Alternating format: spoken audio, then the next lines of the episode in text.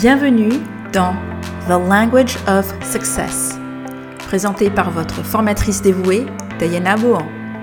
The Language of Success, c'est le podcast bilingue anglais pour les professionnels francophones, qu'ils soient salariés dans un environnement international ou entrepreneurs curieux et ambitieux.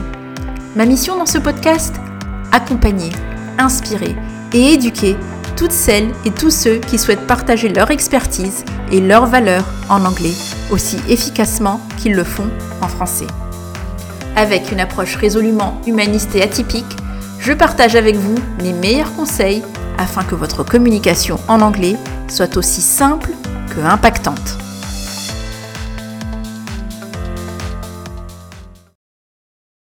Chère auditrice, chers auditeur, bienvenue à ce nouveau Quick Tip Quick Win de The Language of Success.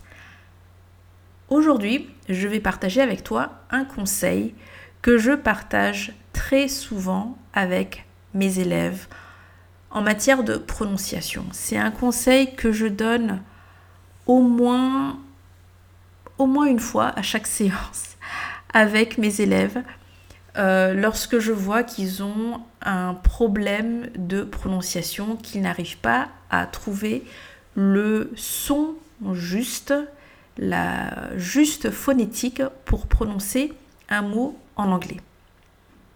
Et l'astuce est la suivante.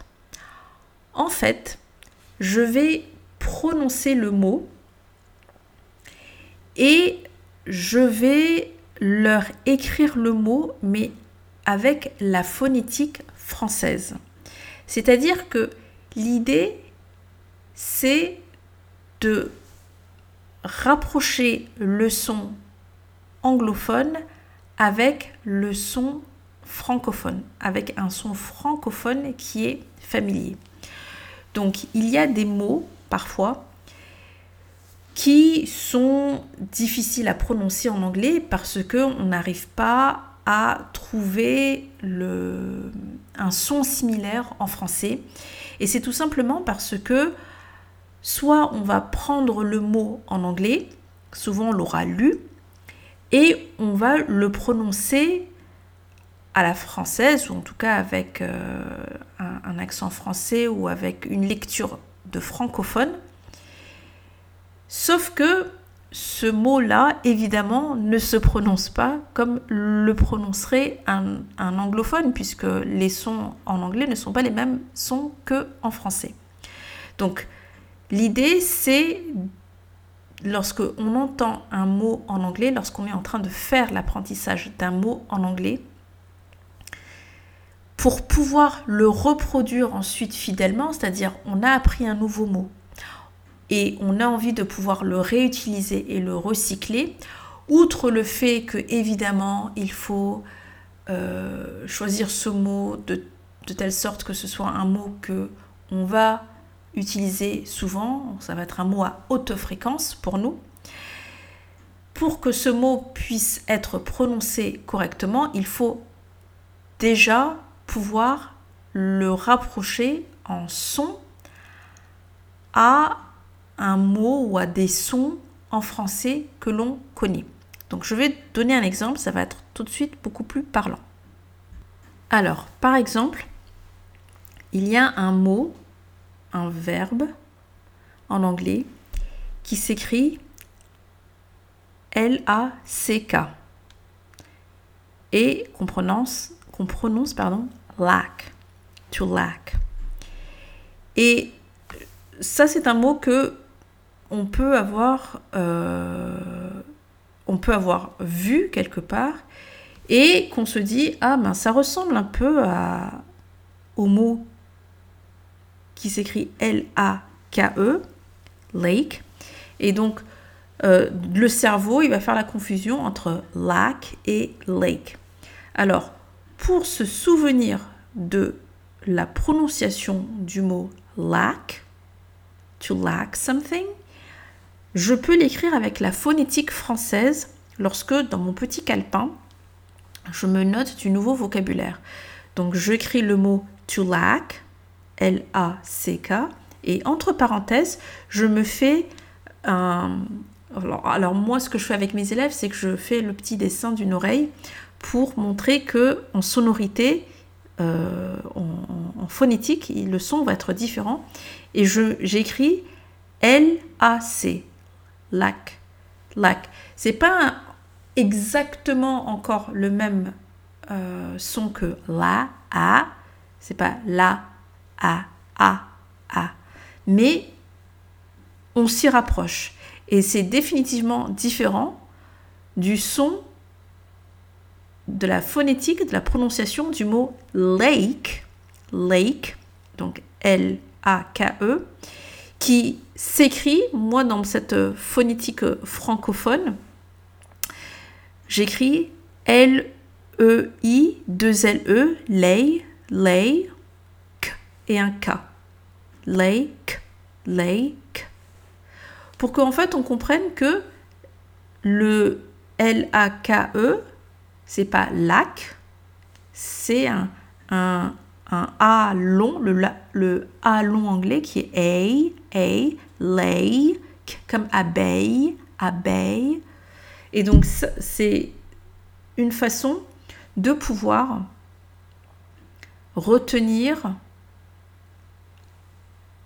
la prononciation d'un mot et lorsqu'on va vouloir réutiliser ce mot ultérieurement, pas juste se baser sur les notes et dire ah oui, L-A-K-E, c'est, cela signifie un lac, mais comment je le prononce ensuite euh, en anglais, parce que peut-être que je me souviendrai plus de comment le mot se prononce. Et donc j'ai cette écriture très phonétique euh, et qui se rapproche d'un son francophone, qui se rapproche d'un son que je connais, écrit juste à côté. Je vais donner un deuxième exemple. Ce deuxième exemple, c'est euh, une confusion classique entre breathe et breath. Donc, to breathe in English, ça veut dire respirer. And your breath in English, en anglais, c'est euh, le souffle, your breath. Et les deux mots ne s'écrivent pas de la même façon. Your breath, donc, ça s'écrit B-R-E-A-T Your breath, et to breathe, to breathe, B-R-E-A-T-H-E. Et donc, si on se contente juste d'écrire ces deux mots-là dans son calepin et de ne pas écrire la phonétique à côté, euh, alors si on connaît l'alphabet euh, phonétique international, c'est le top du top, c'est le meilleur.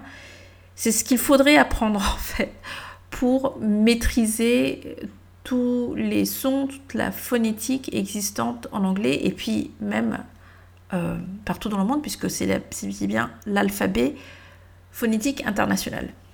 Maintenant, si tu es un petit peu euh, feignant, et je dis pas ça, c'est pas péjoratif, je dis juste ça dans le sens où envie de, te souvenir très rapidement, très facilement, sans passer par la case euh, d'apprentissage de l'alphabet phonétique international, il y a cette astuce d'écrire donc euh, ton mot avec son orthographe d'origine et à côté, tu écris comment se prononce le mot, mais avec la phonétique, avec les sons de ta langue.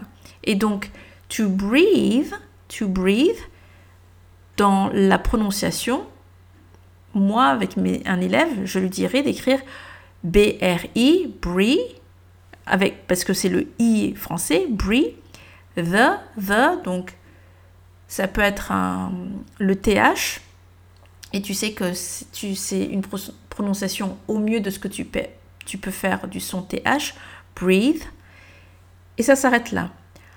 Quand tu vas prononcer breath, breath, tu vas écrire breath comme euh, euh, la bread par exemple, enfin ou bread, bread, bread, donc B R E accent circonflexe comme crêpe, une crêpe, bread, B R E accent circonflexe, et après le son TH tu l'écris, tu sais que euh, tu es censé le prononcer encore une fois en te mordant un petit peu la langue. Et si tu n'y arrives pas, ben, du mieux que tu peux pour que ça ressemble à breath. So, to breathe et breath, tu ne les écriras pas de la même façon au niveau phonétique dans ton calepin. Et quand je dis de la même façon, de façon phonétique, c'est que si tu as appris ton alphabet, ton alphabet phonétique international, encore une fois, tant mieux pour toi, tu pourras l'écrire dans cet alphabet-là. Mais si tu ne le connais pas encore, l'alphabet phonétique international, ou que tu n'as pas envie pour le moment de t'embêter à l'apprendre, parce que tu veux surtout apprendre rapidement du vocabulaire et pouvoir t'en resservir ultérieurement, tu peux utiliser cette astuce-là. Voilà, j'espère que ce quick tip, quick win number 4, numéro 4, t'aura été utile pour justement savoir comment réutiliser du vocabulaire que tu as appris, te souvenir de sa prononciation et donc dans une conversation utiliser du vocabulaire de façon compréhensible face à ton interlocuteur ou ton interlocutrice. Voilà, chère auditrice, cher auditeur, je te dis à la semaine prochaine pour le format long de The Language of Success. Take care. Vous venez d'écouter The Language of Success, présenté par votre formatrice indépendante dévouée en anglais, Diana. Si le contenu de ce podcast vous a plu, le meilleur moyen d'apporter votre soutien au travail réalisé est de vous y abonner sur votre plateforme d'écoute préférée. Vous pouvez aussi montrer votre appréciation en laissant 5 étoiles sur votre plateforme d'écoute si elle le permet. On se retrouve dans deux semaines. D'ici là, à toi qui m'écoutes attentivement, sache que tu as tout mon soutien pour ta réussite en anglais.